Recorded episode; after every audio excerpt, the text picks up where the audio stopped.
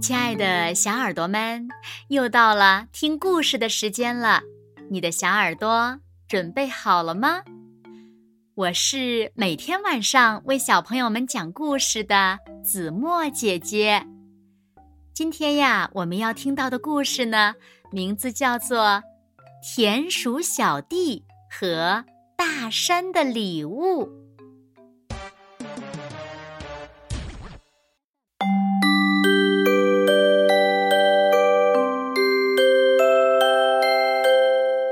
气真好，田鼠小弟背着背包出发去大山。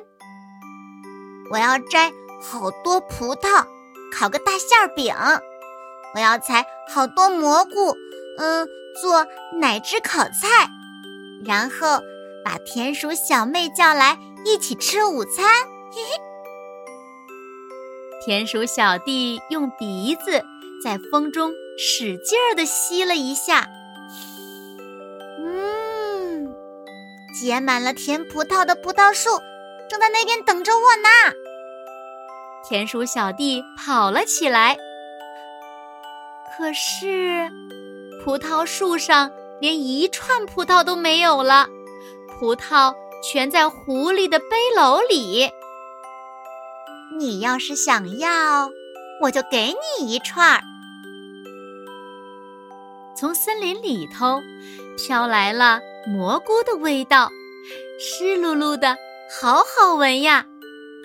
田鼠小弟顺着味道跑过去一看，兔子们正在把蘑菇摆在一个大树桩上。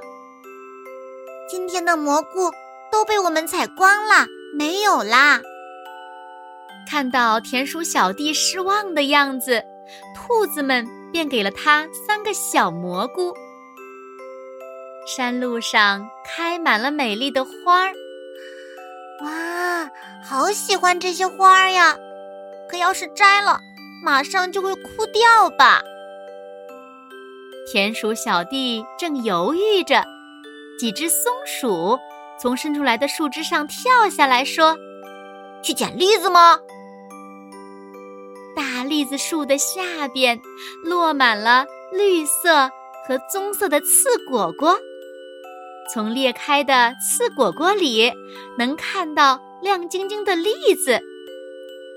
可是摸一下，啊，好疼！踩一脚，好疼！他们一边吱哇乱叫，一边捡着栗子。田鼠小弟。你的背包里装着葡萄，装着蘑菇，只能装进两个栗子啦。松鼠在自己的袋子里装了三个栗子，送给了田鼠小弟。给你礼物，谢谢。啊，我口渴了。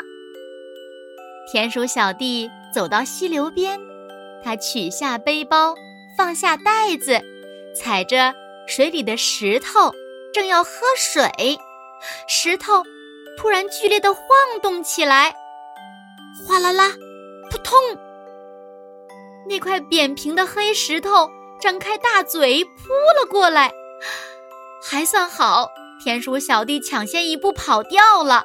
不过，他吓得连尾巴尖儿都哆嗦起来了。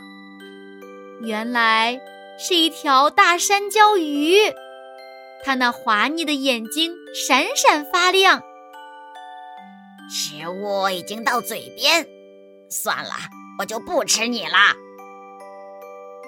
大山椒鱼慢吞吞的从水里爬了出来。到了我这个岁数，肚子已经不怎么饿了。嗯，谢谢你。田鼠小弟一边哆嗦，一边急忙背上背包，抱住袋子。那里头装的是什么呀？大山椒鱼问。狐狸送的葡萄，兔子送的蘑菇，还有我捡的栗子。要是不行，我就放在这里。你要对大山说谢谢。什么？这些全是大山的东西呀。你要什么，大山就给你什么，对吧？所以你要对大山说一声谢谢。啊，我知道了。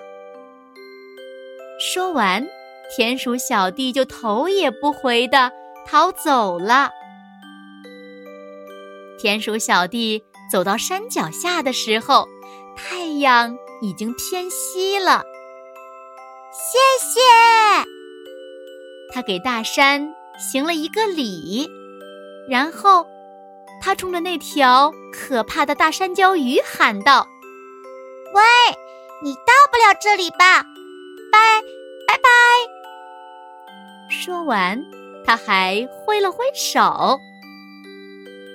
满天红霞，走着走着，田鼠小弟。离田鼠小妹的家越来越近了，他心想：明天我要和田鼠小妹一起吃大山送的美味，一边讲勇敢的田鼠跟大山椒鱼战斗的故事。嘿嘿。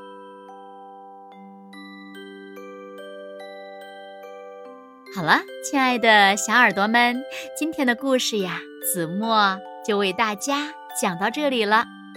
那小朋友们，大山还会送给我们一些什么礼物呢？快快留言告诉子墨姐姐吧。